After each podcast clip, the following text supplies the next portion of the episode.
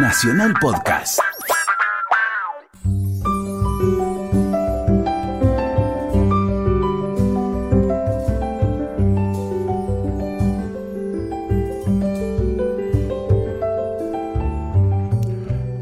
Hola, ¿qué tal? Buenas tardes. Estamos en Resaltadores, estamos en AM870 Radio Nacional, la radio de todos, en nuestro espacio de todos los domingos de 16 a 17, donde hablamos básicamente de libros. ¿Con quién? Con mi amiga y compañera, la señora Luciana Vázquez. ¿Cómo va? ¿Cómo te va, Luciana? Bien, muy bien. ¿Todo en orden? Todo en orden. ¿Por qué estás eh, repiqueteando en tu teléfono? ¿Estás eh, inmersa en las redes sociales? No, estoy trabajando. Ah, un domingo, que no Estoy- se diga. Estoy trabajando viendo mi biblioteca del Kindle porque estoy leyendo muchas cosas al mismo tiempo que en algún momento quiero comentarte. que querés este, convertirlas en un programa de, Exactamente. de resaltadores. Bueno, anota, anda anotando todo porque hace mucho que no te pregunto y tengo mucho miedo por la respuesta. No, quedó ahí, está ahí. Está No ahí. avanzó más. Me lo llevo conmigo cuando Sí. salgo con un bolso grande, sabemos que pesa 3 kilos. Sí, es como si fuera un personal trainer que te lo llevas puesto.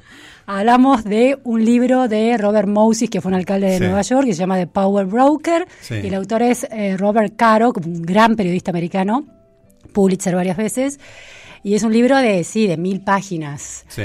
Eh, y siempre estás en la 32. Estoy un poquito más, no mucho más, pero no llegué a las 50, claramente. Pero yo te anoto mucho, ¿eh? Te anoto mucho en el margen. Me gusta porque creo que hablamos de esto en el, el primer resaltador, ¿eh? cuando se llamaba distinto. Sí, sí. Este, y ibas por la página 3, o sea, Pero yo voy a terminarlo antes de fin de año. Antes de que terminemos este año de Lo- resaltadores. Lo dudo muchísimo. lo dudo muchísimo. Ahora en las vacaciones de julio me pongo al día. Bueno, querida Luciana, hoy tenemos una, una visita. Estamos muy contentos de tener aquí en la mesa al señor Nacho Iraola, una de las cabezas responsables. Ahora vamos a contarle el cargo que tiene todas las cosas, las formalidades. Pero el señor Nacho Iraola, uno de los responsables de Planeta. Nacho, gracias por venir. Un placer, Gus. Muchísimas gracias a vos y a Luciana por la invitación. Escúchame, ¿qué sos? ¿Cómo es tu cargo? La cabeza responsable me sonó mucho. Sí, Eh, director editorial suena mejor. Sí, pero más o menos lo mismo. Eh, puede, puede que sí, sí, sí. Tan Es- responsable. Es no. mejor la- el nombre que la descripción. Es mejor el cargo que la descripción, totalmente.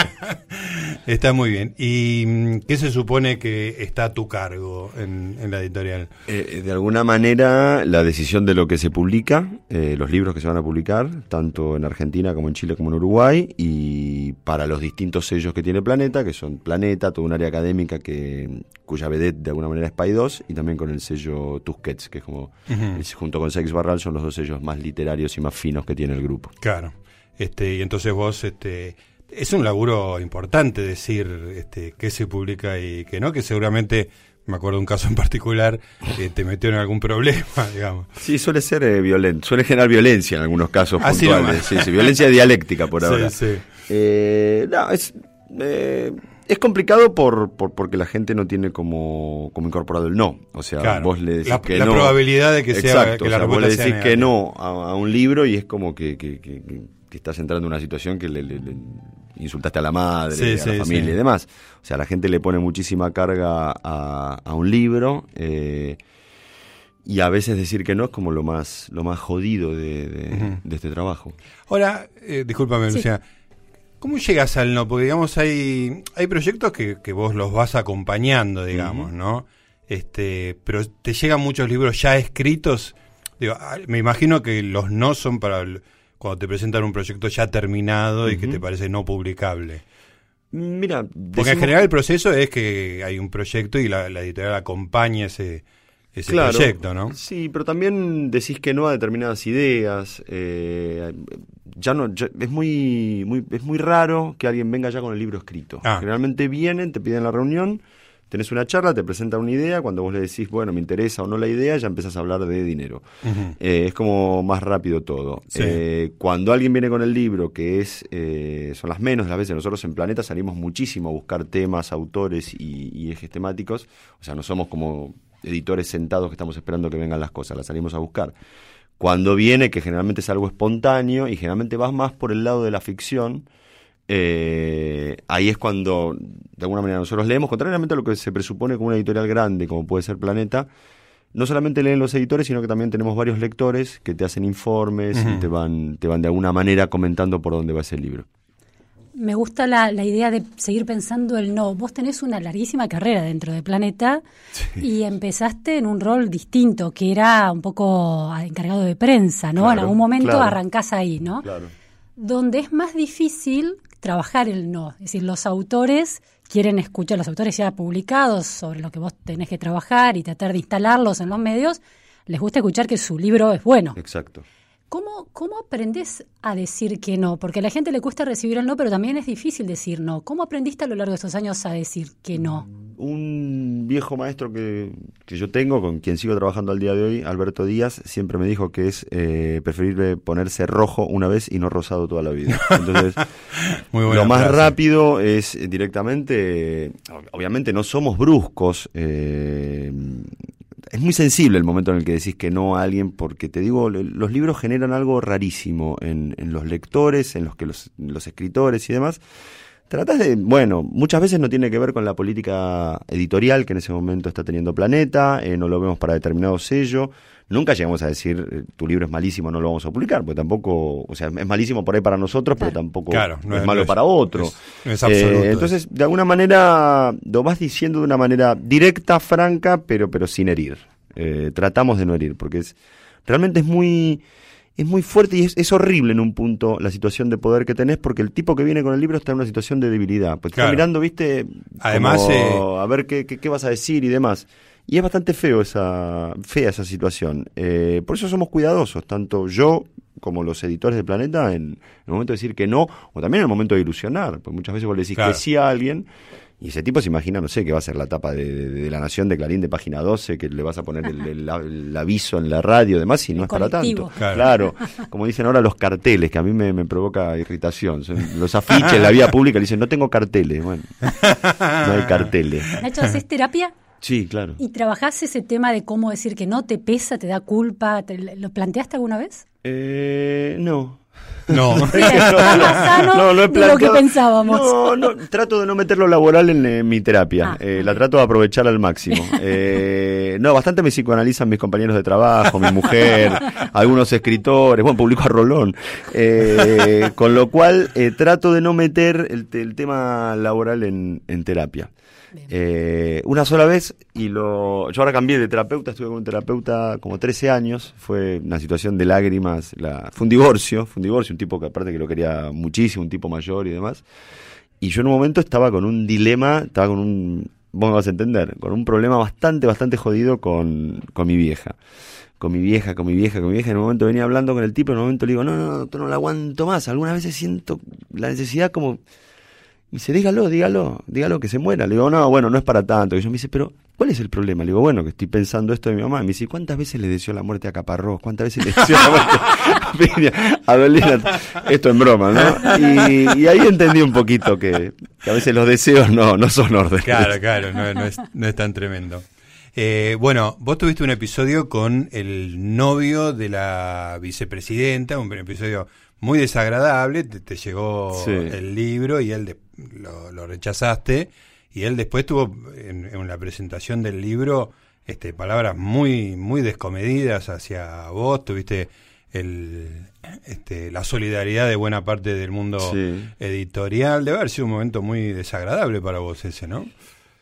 No, sí, no. Eh, tampoco es agradable que te insulten. O sea, siempre vos querés ser la tapa de un diario por un mérito, no porque alguien te putee. Eh, y la verdad que fue mucho más fuerte toda la, la O sea, tampoco, yo creo que se magnificó demasiado. O sea, es un tipo que te insulta, un tipo que evidentemente tiene una, o sea, hablaba de autoayuda y en el medio de la presentación de su libro te putea. Es evidente que el libro no, estuvimos bien acertados en, no publicarlo, pero fue mucho más simpático todo el, tema de, la gente que se acercó y demás, que no fueron pura y exclusivamente escritores, que uno espera de alguna manera la, la solidaridad de los pares, eh, pero muchísima gente por fuera de, de, los libros, qué sé yo, desde Luis Ortega, Fito Páez, Calamaro, o sea, gente que no tiene relación directa o, con la que tuve poco trato, que realmente se, se solidarizó. Eh, lo único que, me irritó sobremanera fue la poca solidaridad de los directivos de, la editorial que, publicando, que directamente, hablando mal y pronto, me pareció una grasada que estando ahí presentes no le hayan dicho absolutamente nada. Después que el tipo diga lo que quiera, hasta andás a ver qué le pasó ese día, pobrecito, y, y ya. Ahí está. Pero los, los demás episodios de No han sido menos, por lo menos menos públicos, digamos. No, no han sido públicos y, creo que lo manejamos de alguna manera digna, eh, tanto los editores como yo. El No lo manejamos de una manera muy, muy muy digna, con lo cual tampoco hemos tenido episodios violentos. ¿no? Obviamente a nadie le gusta que le digan que no. Eh, me ha pasado con innumerable cantidad de chicas, pero, eh, pero no, la verdad que no. Nunca tuve una situación tan horrible como esa. entre quienes hace mucho que, caminamos los pasillos de las editoriales y del mundo de, la, de los libros desde distintos lugares, eh, los editores y los directores editoriales van construyendo un prestigio y una fama, ¿no? Un nombre, una marca. Y Nacho, por lo menos en, lo que yo he recogido a lo largo de tantos años, es, es un tipo querido. Sí, sí. Entonces, no me sorprende, digamos, la reacción ante este episodio. Eh, hay distintas maneras de hacer tu trabajo y de posicionarte ante un autor. Hay editores y directores editoriales que construyen como una especie de competencia intelectual con sus autores y hay otros que construyen una complicidad eh, más personal en términos sociales. ¿Dónde te ubicas vos y qué ventajas y desventajas tiene cada una de esas posiciones? Yo, eh, yo tengo una ventaja enorme frente a otros directores editoriales del presente y del pasado, que es que no escribo. O sea, yo no compito directamente mano a mano con, con el con el escritor, o sea, no, no, no, estoy como más en una, en una situación de, de, hablando futbolísticamente como de Bambino Veira de inflador psicológico, o sea, como tratando de sacarle un mayor rinde, tratar, o sea, sí me considero un buen lector, eh, pero al no tener una competencia mano a mano, eh, realmente yo ahí quedo en otro lugar y prefiero mi lugar, eh, prefiero el lugar en el cual no competís con el escritor, o sea, le das, o sea, el rol de, de primadonna en los libros es del escritor.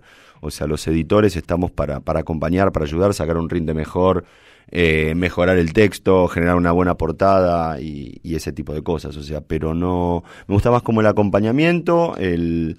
Eh, yo vengo más de, lo que decías vos, de una cuestión de, jefe de prensa. Entonces, siempre estoy más como, como en un lugar más de, del lanzamiento, de sacarle un rinde mayor al libro, que el tipo se sienta cómodo, que escriba cómodo eh, y eso. O sea, no, por suerte no, nunca me tocó competir con un, con un escritor en ese sentido. Me imagino que los cambios en la industria, vos, este, ¿cuánto, ¿cuánto hace que estás este, en el mundo editorial? Demasiado, vos, 26. 26 años, que son 26 años que pasó de todo, digamos, desde que este, un proceso de concentración muy grande hasta la, digitalización, digamos, ¿no? Internet, este, las cosas que no había hace 26 años, este, son, es como otro planeta y en el mundo editorial particularmente. Este, ¿cómo, ¿Cómo viviste esa transformación? ¿O al ser día a día estás en, la punta de la ola y no, no, lo pensás? Soy bastante vintage en ese sentido. eh, yo lo veo, fui, como decía Luciana, más de 12 años jefe de prensa de la editorial y yo es ahí donde veo todo el tema, que ahora todo se maneja, yo antes era llamar por teléfono, no tenía ni celular ni nada, y era llamar por teléfono a los diarios, a, los periodistas, a la radio, a esto, aquello y lo otro para conseguir entrevistas. Ahora veo todo lo que es el funcionamiento de, redes eh, y realmente me, asusta un poco. Eh, mi mujer, bueno, que estuvo aquí en el, en el programa, eh, también es como ajena a las redes y demás, pero acaba de publicar un libro, entonces hizo un Facebook eh, de autor. Y las cosas que yo veo ahí son, son realmente alucinantes. O sea, el otro día eh, Mirta Legrand mostró el libro y entraron 30 personas de golpe a, pedirle amistad, esas cosas. Entonces, todo ese, tipo de, de, avances que yo veo me, realmente me, me asustan. Lo que es la edición en sí, todo el tema digital, que es como la gran, o fue la gran contracara que iba a tener el papel, realmente todavía no llegó, por lo menos lo que es al, mercado en habla hispana. Eh, y de hecho, en el único país del mundo donde realmente creció fuerte es en Estados Unidos, donde tiene el 20%, por, le robó, de alguna manera, Sí. por decirle, el 20% del mercado al mercado del libro normal, libro trade en papel. En el resto de... El otro país es Inglaterra, que creo que está en un 9, y supongo que Canadá tendrá como algún Sí, porcentaje alto. La Eh, miramos a Luciana, que es la, la experta en Canadá. Canadóloga Eh, eh, por antonomasia. Casi como si fuera la embajadora. Sí, sí, sí, sí, sí, sí, sí. Amiga de Justin. Eh, pero bueno, en el resto de América, o sea, y en Argentina particularmente, durante muchos años ni siquiera tuviste la posibilidad de que entra, de que pudiesen entrar los dispositivos, porque estaba vedada la importación. Eh, tampoco está tan incorporado el, el tema de ir leyendo en un iPad, en un Kindle. En, ahora lo estoy viendo en, en- en el subte de tanto en tanto, Sí. pero no, no, no ves gente en una plaza leyendo en. También por temor, quizás, ¿no? Sí, sí. Eh, Bueno, ahí hay una. Ahí hay otro- otra otro pata componente, también. claro. Pero para mí hay, hay como un componente mayor que es el tema que excede al tema de la importación en su momento, o al tema de- de- de- del temor, que es que básicamente la, lo que falta es lector, lo que faltan son lectores. Eh, yo creo que a mí el formato, me, me- me- en un momento va a llegar el formato digital y si yo sigo estando al frente de la editorial o laburando en una editorial, obviamente me voy a tener que ayornar y voy a tener que y voy a seguir editando con un distinto formato que va a convivir con el papel de alguna manera, como pasó con el disco y como puede pasar con hasta con el cine incluso. Sí. Eh, lo que creo que, que- que sí que no hay en este país y que nunca hubo son políticas de, de- de- de- ciertas desde el Estado de, de- de- de lectura, o sea, de fomentar la lectura en los pibes. Eh, yo, bueno, ahí entra el tema de la educación Sí, y sí, demás. sí. Yo creo que los libros no tienen buena prensa eh, dentro de los pibes o en los colegios y demás. Eh, y ahí es donde está el- la principal joda y el principal problema que tiene, que tiene por lo menos este país y varios países de América, que es que los pibes no leen. Y ahora no solamente te enterás que no leen, sino que también a partir de poca lectura, internet, padres que no están activos y demás, tampoco tienen una gran comprensión de los textos Claro. que están leyendo. Eh, yo creo que ahí es donde está la- la- la- el principal problema. Me fui de la pregunta que era cómo fue variando la, Sí, sí. la industria. No, pero vale. Pero, pero me parece que ahí está el principal problema de, de la industria. O sea, ponele, yo ahora veo la. A mí me toca. El peor año, el peor momento del año a nivel laboral es la Feria del Libro. Sí. La Feria del Libro, yo este año prácticamente vivía en la Feria del Libro porque tuvimos, en Planeta tuvimos 70 actos. 70 70 actos. en dos semanas, tres semanas. En tres fines de semana, dos semanas. Sí. Eh, 70 actos que aparte implican una cena diaria con un escritor, que generalmente es carne, que generalmente tiene vino. eh, o sea, es, es un, es un agotamiento, o como decimos en joda, una agotación importante la, la Feria del Libro. Y lo que veía en la Feria del Libro es lo que veo todos los años. O sea, la feria año tras año supera la cantidad de concurrentes, van, no sé, un millón, un millón y medio, esto, aquello, lo otro y demás. Pero fíjate que ese fenómeno después no repercute en librerías. Es un público que no es un público de librerías, es un público que va a la feria Al como evento, un paseo, el exacto. ¿Por qué? Porque le va a firmar el libro Manes, porque le va a firmar el libro Rolón, porque va a estar en Ardalepe, porque Claro. va, es, es como un público más de, de feria, eh, en ese Sí, sentido, sí. que va, va a esa feria como, voy a quedar un poco antiguo, la Feria de las Naciones. Claro, Sí. no es necesariamente un público lector. No es un público lector. El tema es que no hay un aprovechamiento desde la industria de todo ese caudal de lectores No se reconvierte en, exacto, en no, lectores. no hay como una base de datos que leíste, qué te interesa, o algo, ¿entendés? Que genere una repercusión a lo largo del año. Mucha de la gente, no digo todos, pero mucha de la gente que participa de la Feria del Libro como, como público, quizás no entra a una, fe- a, una, Librería. a una librería en todo el año y vuelve a comprar un libro recién en la feria siguiente. Sí. Eh, yo creo que ahí es donde está el desafío de, de la industria y, y del libro, en cómo generar nuevos lectores. Y yo creo que ahí hay un laburo conjunto entre los privados, que somos las- la gran mayoría de las editoriales, y el Estado con, con fomentar la lectura de, de los pibes en, en el colegio. Es, es algo interesante lo que señalás de las librerías, porque a mí siempre me sorprendió el dato de que Buenos Aires tiene la mayor cantidad de librerías por metro cuadrado en la Sí. ciudad, y sin embargo está muy bien la descripción que vos haces de la falta de un público, de construcción de un público lector. ¿Cómo explicás esa proliferación de, un, de unos negocios dedicados a vender libros en una realidad que donde la gente no está muy habituada a leerlos? Yo tampoco lo veo como una... Sí se abren, se siguen abriendo librerías, que no es lo mismo que una proliferación de librerías. Muchas veces son librerías que abren donde cerró otra y demás, pero es cierto, o sea, yo viajo bastante por laburo y la cantidad de librerías que yo veo en Buenos Aires concentradas en algunos barrios y demás, pero todos los barrios de Buenos Aires tienen, tienen librerías, no la veo en otras ciudades.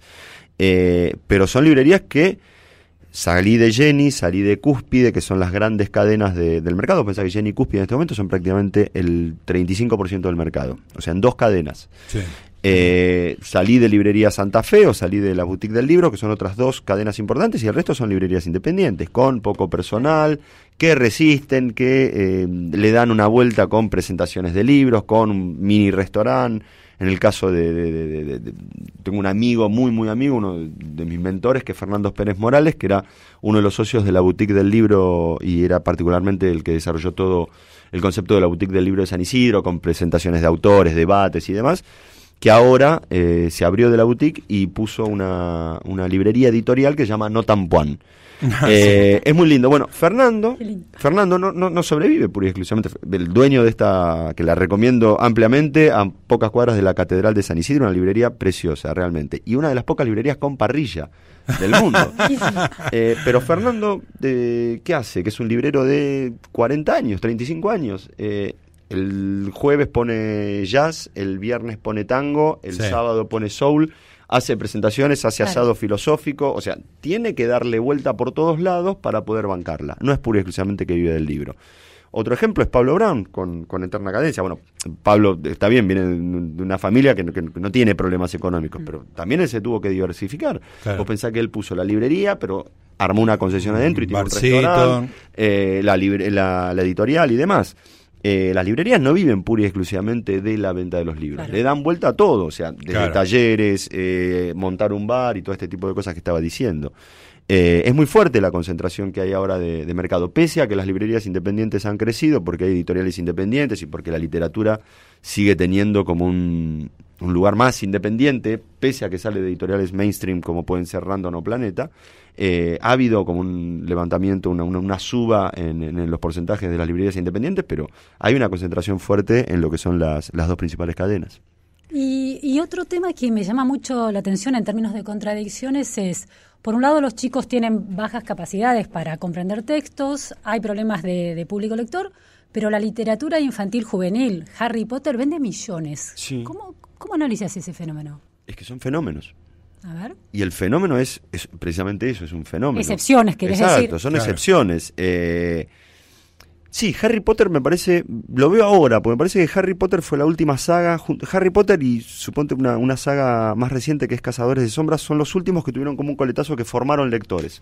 O sea, el pibe que leía Harry Potter, me parece que creció leyendo Harry Potter y pasó a leer algunas cosas un poquito más complejas, igual que esta, esta chica Cassandra Clare, que era la que hacía Cazadores de Sombras. Pero fíjate que ahora hay un boom atómico en lo que es la, literatura juvenil, de alguna manera, o el consumo por parte de los jóvenes de libros, que tiene que ver con los youtubers. Claro. Y ahí hay una cosa dual. Eh, una, primero, la, la edición en papel aprovechándose de lo digital. O sea, un youtuber que lo que hace en YouTube, en, en, Internet, lo pasas a papel. Pero por otra parte, son libros que los pibes consumen. A nosotros nos, tocó publicar eh, a El Rubius, que vendió ya 200.000 libros aquí en Argentina. Yo cuando me llegó el libro de España no lo entendía. me cayó la ficha de la edad y, otro tipo de cosas. Pero, pero bueno, incluso no, es que me niega a publicarlo, pero no, lo veía. Y el tipo terminó vendiendo 200.000 libros. Pero fíjate que es un, fenómeno, igual que Germán o estos que son como básicos. O sea, es como un desprendimiento de la computadora al libro. O sea, no hay un, cierto grado de, cosa compleja. Pero por otro lado, también la plata, hay una plataforma que se llama Wattpad, que es donde muchos pibes publican libros que es gratuito en, Internet, que también nosotros estamos leyendo ahí y estamos publicando. Ann Todd, una, una escritora eh, americana que publicamos y que, funciona muy bien, viene de esta, de esta plataforma que se llama, Wattpad. Wattpad. Y, ahí también hay cosas complejas. O sea, yo creo que hay pibes que leen como siempre hubo pibes que leen y hay pibes que no leen como siempre hubo pibes que no leen. Eh, me parece que muchas veces uno se deja llevar por los fenómenos. O sea, porque suponte Stieg Larsson, uno tendría que decir que hay un boom, como vendió 4 millones de libros en habla hispana. Vos tendrías que decir que por guiándote por Stieg Larsson, la novela negra estaba de moda. Y no, era puntualmente un fenómeno, un, fenómeno y es la excepción. Claro, novela evento. Eh, entonces, sí, yo creo que hay muchísimos pibes que leen y, demás, pero como siempre hubo pibes que leen, pero me parece que no se incrementa, no hay como un incremento de, de, un porcentaje que vos midas de año a año y digas, bueno, creció. Hablamos mucho de los lectores, eh, Nacho, Y ustedes tienen que lidiar, ya hablaste un poquito con el tema del no, pero de todas maneras me parece que es un tema muy interesante lidiar con los autores, digamos, ¿no? Los autores que ya no reciben, ¿no? Los autores que venden muchos libros, que tienen medio asegurado su, su este, publicación. Este, acá nosotros tuvimos una conversación muy divertida con Flor Ure, encargada de prensa de Random sobre los autores. También se habló más afuera del aire que adentro del aire. Este, pero eso también requiere grandes dosis de psicología, ¿no? De tratar con gente que, hay que decirlo, digamos, más allá de... psicótica. Más, más allá de, de, las vanidades y los egos. Una persona que escribe un libro le dedicó un año por lo menos a una cosa.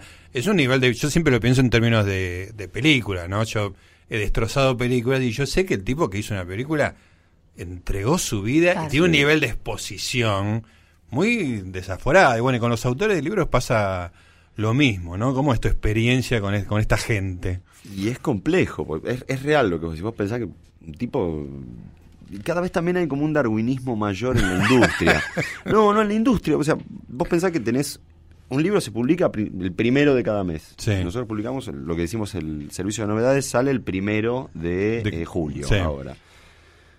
Y el tipo tiene 15 días para, para, para que ese libro viva o no viva. Y claro, porque el, librero, en un punto, lo, que vende lo deja al frente y el resto lo corre o te empieza y el primero de julio llegan las otras. Claro, y el tipo por ahí estuvo 5 años eh, escribiendo un libro y a los 15 días le dicen, loco, no, no pasa nada, no pasa nada.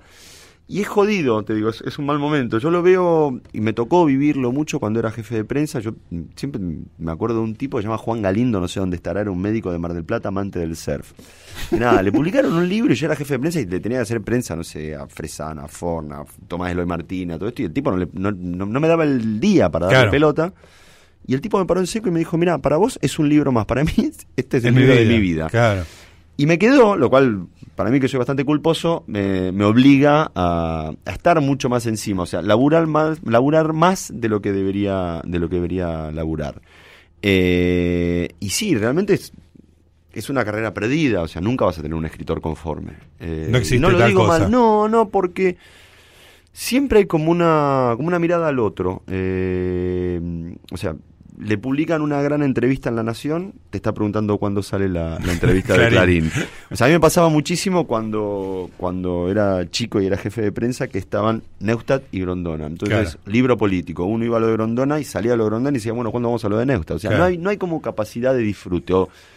muchos tienen como Planeta es una editorial española, con lo cual muchos tienen, cuando firman contrato con Planeta, la, la, la expectativa de ser publicados en España porque creen que van a ganar en euros, que se van a forrar, que van a vivir eh, Living la Vida Loca. Y, en un momento le conseguís ponerle que, un editor se interese en España y lo publique, no termina de agradecerte eso, que ya te está preguntando cuándo lo publican en México, cuándo lo publican en Brasil. Hay como una... Yo creo que tiene que ver eh, con una cosa bastante, bastante central, que es que muy pocos escritores viven de los libros. Claro. Entonces... Son un puñado, digamos. Son muy pocos los tipos que viven de los libros. Eh, o sea, todos queremos el caparrós, pero, pero no es posible. Eh, y entonces hay mucha expectativa de parte de un tipo cuando publica un libro. Y vos lo tenés que contener, vos, y somos varios, ¿no? Está desde el, jefe de prensa, bueno, estuvieron con Florure, Flor, yo laburé muchísimo, Flores, mi hermana por elección, y, y los dos sabemos lo que es contener a un tipo. gente que se te puede poner a llorar, que se quiebra, no, que es muy débil en el momento, o sea, porque es mucho lo que le ponen, es mucho la carga que tienen, hay mucha gente alrededor de ellos que opinan, hay, juega la familia, o sea, hay, hay muchas veces, pero toneladas de veces que un escritor viene enojado con la tapa porque no le gustó a la mujer. Y la mujer no es diseñadora, no sabe de libros ni nada. O sea, hay muchos condimentos que generan eh, una carga en la publicación de un libro que, bueno, vos lo único que funciona es como psicólogo, como contenedor y demás, pero en un momento eh, ya, no, no, no, no, no hay nada que se pueda hacer. Y, y, es esto, o sea, son pocos los que viven del libro, hay mucha expectativa en la venta de un libro y generalmente cuando eso no pasa, tenés grandes depresiones, gente que se bloquea, gente que deja de escribir, gente que no escribe por cinco años. Claro. Y en esta, esta cosa de la transnacionalización del mercado editorial con editoriales, con corporaciones editoriales que le dan mucha capacitación y entrenamiento a su gente, ¿los editores reciben, o no existe eso, es una fantasía, reciben entrenamiento en este sentido de cómo vos hablabas del rinde del escritor hoy, ¿no? ¿Cómo potenciar eso? ¿Hay técnicas para que ese autor que está bloqueado o ese autor que tiene un problema con su ego, tiene miedos, ustedes los editores los ayuden a trabajar eso? ¿Están preparados para eso o es por intuición? Yo creo que el editor argentino por psicoanalizado está preparado. Ah, eh, yo creo que sí. Eh, a mí me ha tocado, no sé, discutir con un escritor al que yo más admiro y que es uno de los libros, el autor de uno de los libros que yo más orgullo siento de haber publicado, que es Guillermo Sacomano, que publiqué Cámara Gesell. Para mí es uno de los grandes libros de, los últimos 10 años de la literatura argentina. Y la tapa que tiene, que es una tapa muy a la Stephen King, era una idea mía. Y Guillermo quería una cosa totalmente minimalista. Era algo, puta, no me acuerdo, algo, algo, algo que tenía que ver con Godard. Y dar vuelta a eso frente a un tipo, primero mayor de edad, un tipo al que respetás y demás, o sea, te obliga a cierta, es una palabra medio grasa, pero a cierta cosa de seducción también. Eh, como demostrarle también que, que, le amplias el mercado, que le amplias eh, un poquito el público. Eh, muchas veces hay tipos que, no son permeables y no tenés manera de cambiar el texto. Yo creo que el, laburo que hacen. Yo no me considero editor, yo soy publicador, que es mi traducción libre del publisher eh, americano. Pues yo, respeto muchísimo a los editores, que son los que realmente saben de libros y los que laburan mano a mano con, con los que Están arriba de la. Exactamente, son los que laburan mano a mano con, con, con el escritor. Y, yo creo que ahí se, se, genera, al tener un lector objetivo, o sea, el escritor está totalmente enfrascado en un libro, no hay manera de que él le entre a ese libro ya, o sea, lo considera cerrado y me parece que el, editor en ese sentido, bueno, Luciano ha trabajado como editor algunos libros y, esa cosa objetiva que tenés te da como una impunidad como para decirle, che, esto me parece que está mal o correcto. Y lo que pasa después cuando ya laburan un libro con un editor es que ya sienten confianza. Eh, hacia ese editor y yo creo que son más permeables, toleran algunos cambios nunca se hace un cambio sin la autorización de, del escritor. Lo que vos tratás es de sugerir, eh, hacerle ver que lo que le está sugiriendo es, es, una, una, instancia superadora de lo que el tipo escribió, que lo puede mejorar. Eh, pero yo creo que a, lo largo del tiempo y con algo de confianza los tipos van como relajando un poco más y confían un poco más en el editor. Y tenés casos de grandes sociedades a lo largo de la historia eh, a mí me tocó ser testigo de una cuando era jefe de prensa, que es eh, Juan José Saer con Alberto Díaz. Y ahí la confianza de, de, Saer en Alberto Díaz era plena. Alberto le publicó del primero al último libro.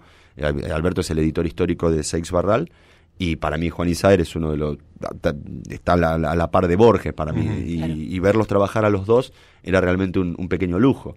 O sea cómo se chica también ya era una una, una, una relación de, de, amistad de, hermandad era muy gracioso verlos actuar. Y ahí la confianza de, Saer era era absoluta en, en Alberto.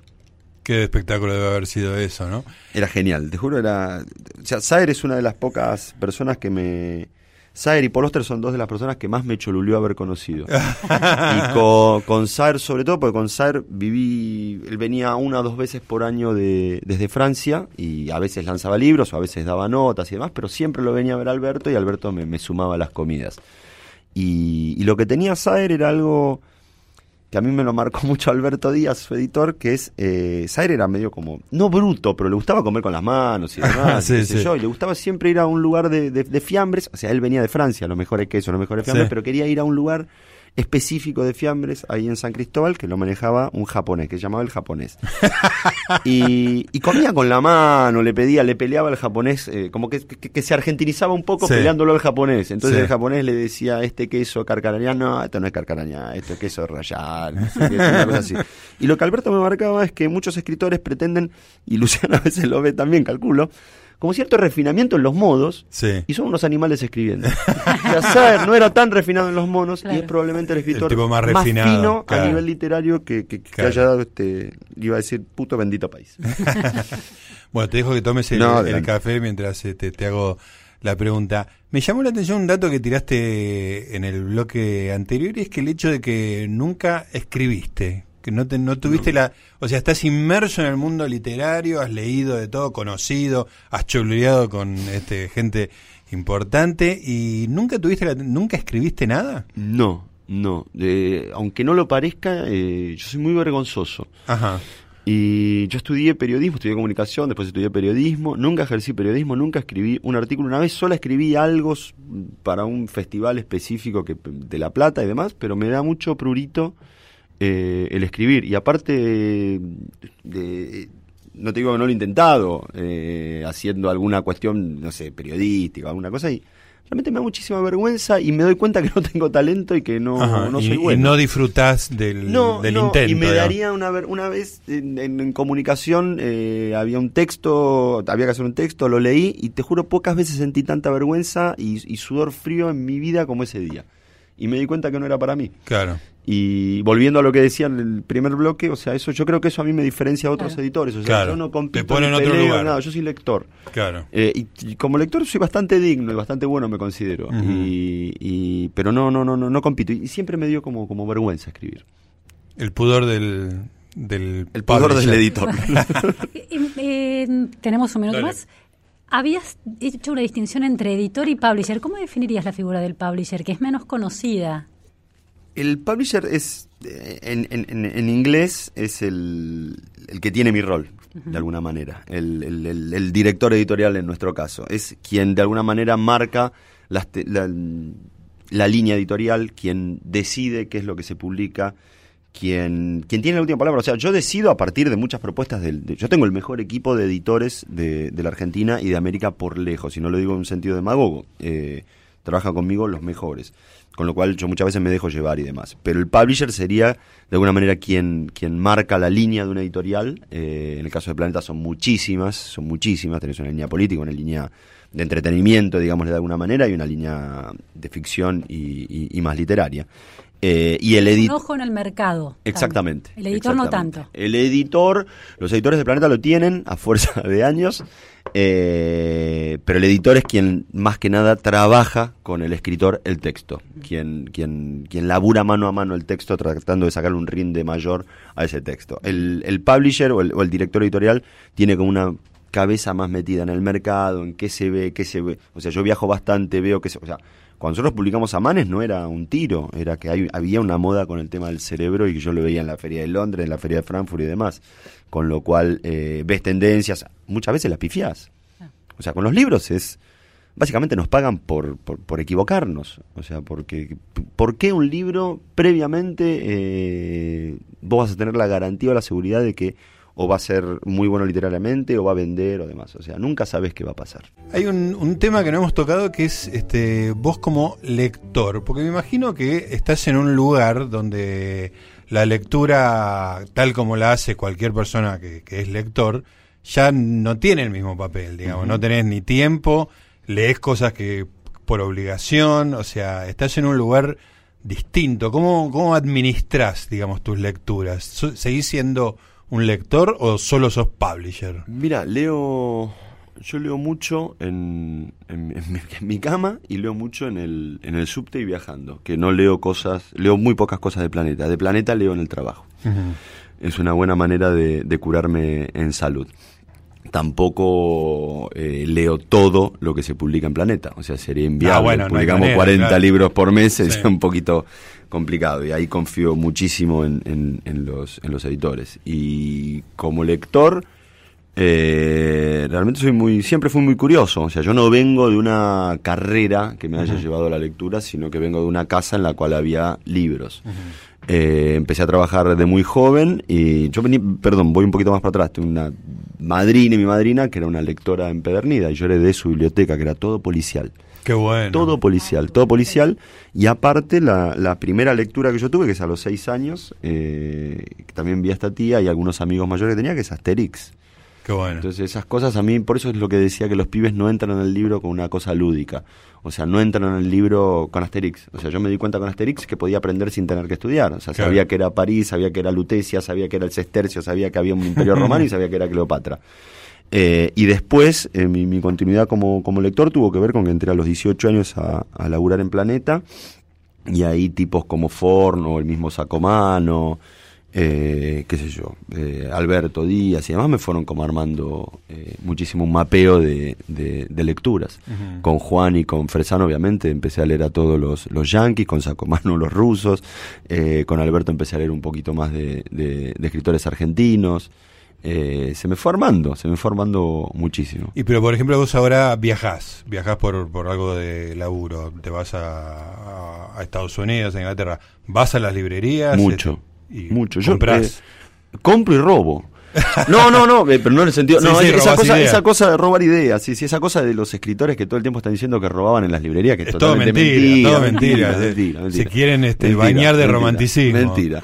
Eh, pero no, copio muchísimo, reíte, temáticas, tapas, tipografías, formatos. Eh, las librerías de, de, Alemania o las librerías de Inglaterra son realmente unas cosas eh, ridículamente lindas. Sí.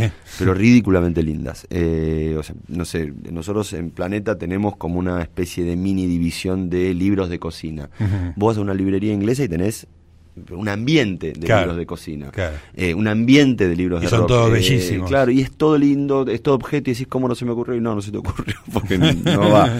Pero, pero sí, yo cuando, cuando viajo entro muchísimas librerías. Me, me, me, gusta, me divierte, es un paseo. Compro, compro muchos libros de, de, música y de cine afuera. No soy un gran lector en inglés, eh, leo porque tengo que leer, pero, pero si tengo que optar, opto por leer en español. pero libros de, de, música o de cine sí compro muchísimo. Y compro mucho para, para regalar también. ¿Y no usas lectores electrónicos, o sea, libro electrónico, Kindle, nada de eso? Nada, no, me vas a ver con 100 páginas caminando. sí, sí, bastante, bastante. No, no, no, no, no logré entrar a, a nada. No tengo Twitter, no tengo Facebook, no, no, no no tengo veo la, la, computadora como un elemento de laburo eh, y no es una cuestión de romanticismo es una cuestión de, quizás haciendo un mea culpa como que no me ayorné pero independientemente ahora que lo digo también hay una cuestión. A mí me gusta leer el libro me gusta escuchar el compa con el vinilo eh, son gustos. Sí el objeto tiene un valor el objeto para, mí tiene un valor y, y me parece que ese objeto tiene un valor que, ahora no se le da o sea voy a la música. Vos antes te escuchabas un disco completo, ahora la gente baja el tema. Eh, y con los libros me parece que al poder comprar y comprar compulsivamente en digital tampoco se lee tanto. Cuando vos compras un libro físico lo vas a leer. Eh, me parece que esa cosa, esa añoranza o ese respeto al, objeto eh, también tiene que ver con un fanatismo, una militancia y con un gusto. Ahora, eso, el hecho de no estar cerca de las redes y de estos hábitos nuevos de lectura, ¿te puede poner en riesgo tu mirada sobre el negocio editorial? Al desconocer ese hábito. La verdad que no creo, no creo, no creo porque obviamente eh, esto que te decía, esta plataforma que hay para, para literatura juvenil o de literatura juvenil que es Wattpad, o sea, es una editora joven junior que está laburando en eso, una chica de 20 años, o sea, me gusta laburar con gente joven, eh, soy medio vampiro en ese sentido y buscar buscar gente joven que, entienda, sí, sí, armar equipo.